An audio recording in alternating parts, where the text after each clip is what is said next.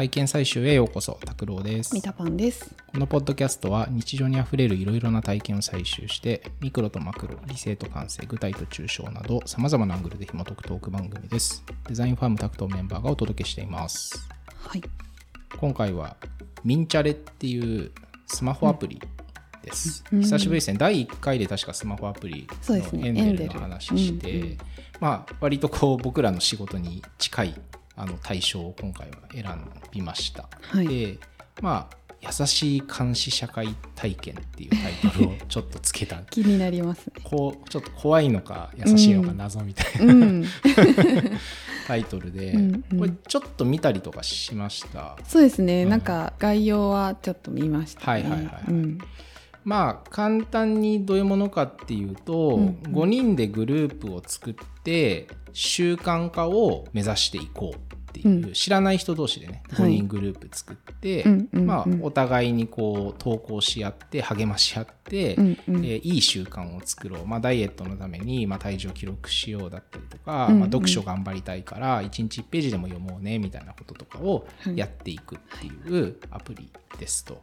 で僕なんでこれ使ってたかっていうと、うん。えー断酒を今続けてるんです。よ、うんうん。9ヶ月経ったんだけれど、えーなんかね体重が落ちたんだよねその断酒をスタートしたら。うんうん。であこれいいじゃんと思ってこのままダイエットもしようといい機会なんだうん。ってところで、まあ、ミンチャレのアプリを知ったんですよはい。で使ったら1 2キロ痩せましたすごいですよね。結構テレビでなんはいか放映されるぐらはいい落ちてますよね。ねなんかこう宣伝みたいな話になってた ミンチャレを使うと1 2キロ痩せますみたいな もちろんミンチャレを使っただけで落ちるわけではないんで、うんですけど、まあ僕は結構ミンチャレに助けられたというかうん。救われたところはあるなと思っていて、うんうんでなぜまあその効果が得られたかっていうとこの優しい監視っていうところうん。がすごくあのコアなんじゃないのかなと思ってはい。ちょっとお話をしたいなと思います。うんうん。まあよくあの日本って恥の文化っていう言葉があるぐらいでこう人の目を気にして目立ちすぎることを嫌うみたいな、うん。えーところってあると言われてますよと。うん。実際そうだと思うんだよね。はい。で一方で他の人の生活まあ例えばスキャンダルとかさなんかそういうものを覗き見したりとか、うん。なんかおせっかいなことを言いたがる欲求っていうのもやっぱり、そう野じ馬の人たちみたいな、まあ僕もそういう気持ちはもちろんあるうんですうんうん。でそんな国民性がこのアプリでは習慣づくりというとてもポジティブな方向にうん。人間の特性を生かしているっていう、うん。そこがなんか素晴らしいんじゃないのかなと思っていて、だからこれミンチャレの UX をそのまんま他の国に持っていってどれぐらい通用するのかなっていうのはちょっとわから確かに。人は人自分は自分っていう思ってる国だとなかなうか、ん、あやってるんだ。そうなんですよ。まあ そのグループセラピーみたいなものは、うん。そもそもあの医療の現場とかであるんで、はい。みんなで集まって、まあ、あの例えば本当お酒をやめる。僕よりもっと重いそのなんかアルコール中毒になってる人とか、うん。ドラッグの人とかはが、まあ、グループで集まっている励まし合うみたいなことをアプリに応用しているサービスとかっていうのはグローバルにまああるんだけど、うんうん。やっぱミンチャレはちょっとやっぱユニークだなと思うんだよね。その5人っていうところでうん。励まし合ったり、あとなんか猫のキャラがそこにこう入り込んで、うん。まあ、猫がまあ AI というかボット的にうん。あの会話にちょっと絡んでくる時とかもあったりとかして、うんうんうん。ちょっと独特な日本っぽいあの UIUX になってるんですよね。5人ってなんかあれなんですかね？なんか意味があるか。意味があるんなんかきっと検証を重ねた結果、うん。そこに行き着いたんでしょうね。んなんかインタビュー見ると、あのーこの開発者のインタビューですね、はい。とかを見ると、あのーまあ、いわゆるナッジ理論とか、えーゲーミフィケーションみたいなところをうん。応用しているって言ってて、で具体的にどう応用してるのかっていうところまではちょっと調べきれなかったんだけれど、うんうんまあ、例えば、あのー5人があのまあなんか基本投稿することをルールにする場合が多いんですよ。その部屋の中で、うん。あルールも決められるルールもある程度可変なんだよね。その毎日必ずしもやらなくていいとか、うんうん。いろいろその部屋のオーナーさんが決めることができるようになっていて、うん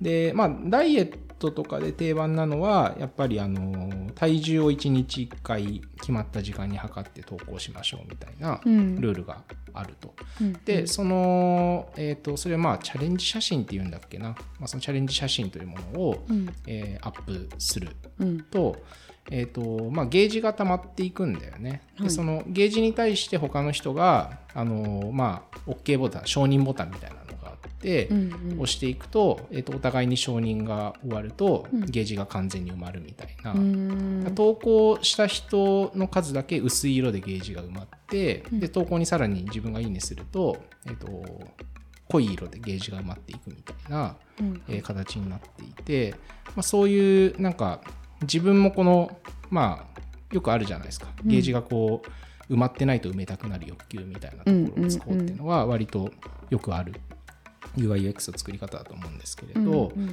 あ、そういう仕掛けとかあとはなんかコインが溜まっていったりするんですよ。いろんなアクションをする。まあ、この辺はゲーミフィケーションで分かりやすいですよね、うん行動に対して対価を与えるっていううんところで、うんうんそう。まあ、そういう、あのー仕組みをいろいろ取り入れてるみたいで、まあ、それを体現するために5人っていうのは結構ちょうどよかったのかもしれないなっていうのは、まあこれが、まあ、6人でまあ成立しなくはないと思うんですけど、うんまあ、管理っていうところでもちょうどいいのかもしれない。でなんかその目部屋の目的とか、うん。あの雰囲気によってだいぶ違って僕もいくつか参加してみたりとかするんですけど、うんめちゃくちゃ会話する系のグループもあるし、うんはいめっちゃストイックになんかもうそのチャレンジ投稿だけをして、はい。ほぼ無言に近い部屋とかもあっって、なんか文化が違うんですよ、はい部屋によって。それも面白さだな集まる人の組み合わせによって全然変わるってことですね。相性もあるし、うん。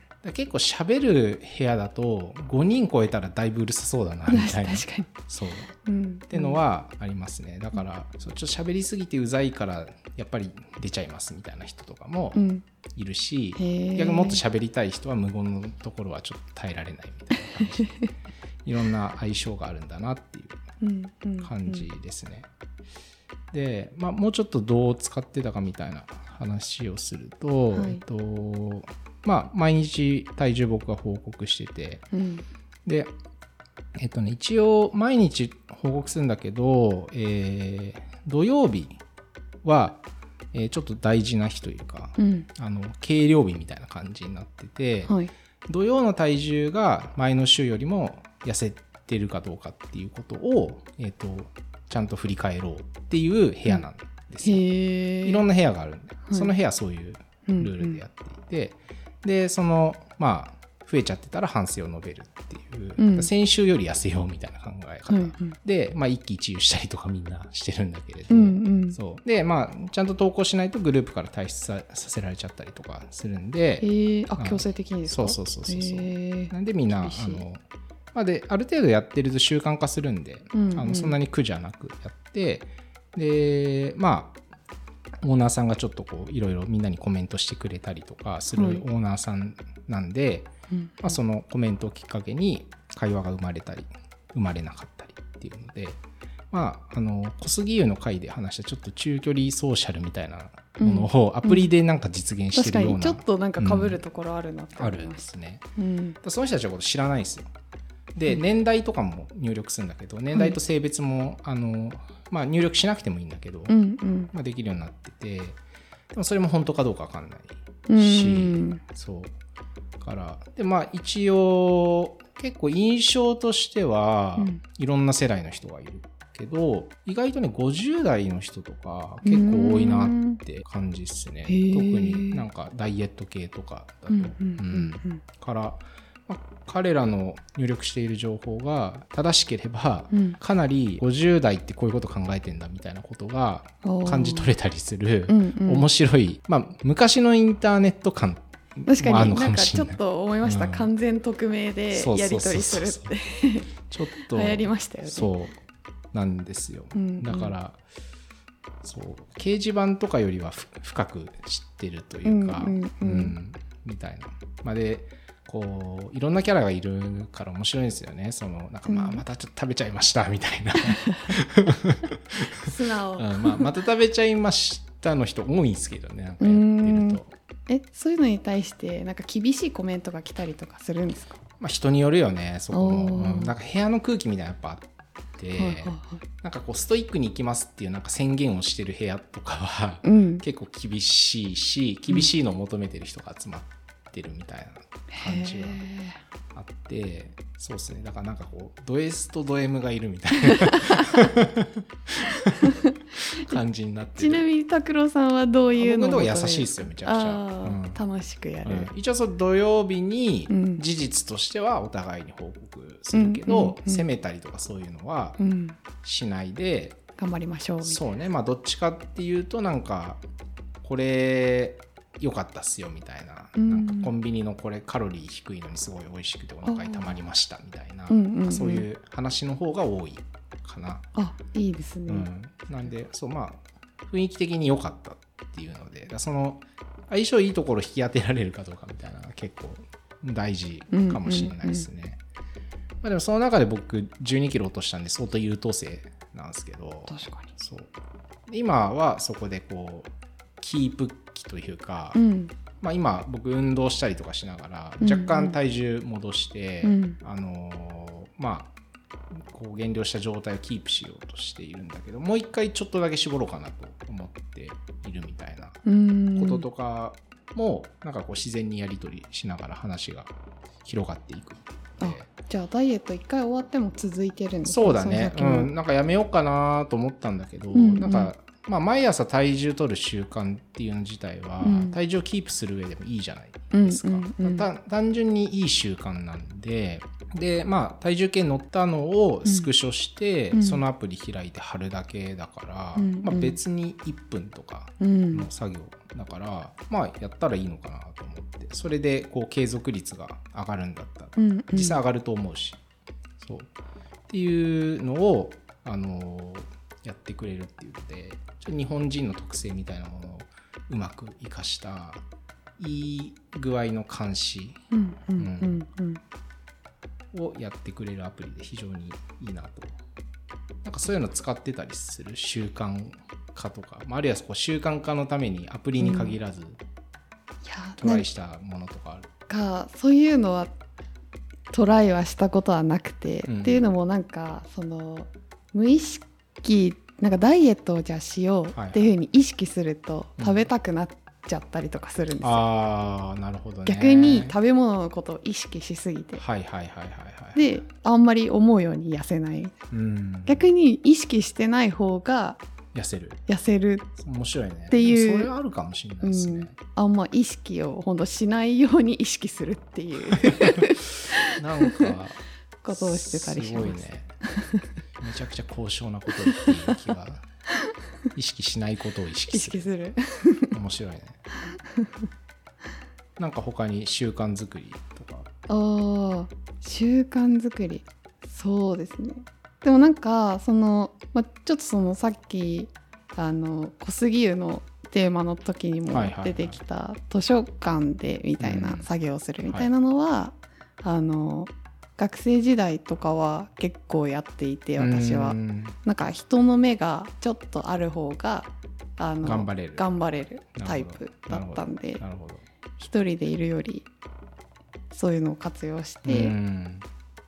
継続できるようにするみたいなのはやってましたね。いいってことだよね。うん、なんかそれのなんかストイックすぎるとちょっと続けられないみたいなのやっぱあるとうん。思うんだけど、それゆえになんかこのミンチャレのあの、まあ、トンマナというかね、うん。あのデザインとかをこう見ると、正直こうゆるいね。ゆるいコミカルというかうんうん。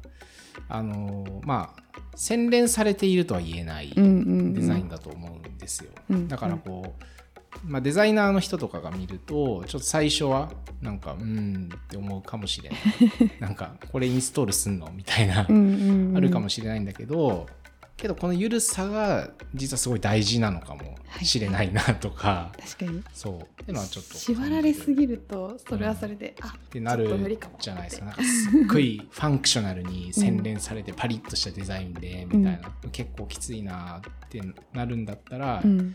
いっそなんかこのゆるキャラみたいなのが登場してうん、いる方が正しいのかもしれないなとか。完璧主義だと継続できない時とかもありますね。ねそううんなんですよ。っていう空気作りとかも結構成功しているのではみたいなことをうんいろいろな見方で味わえるはい。アプリだなと思って今回紹介しました。うんありがということとでうございます。今回は以上になります。ありがとうございます。ありがとうございます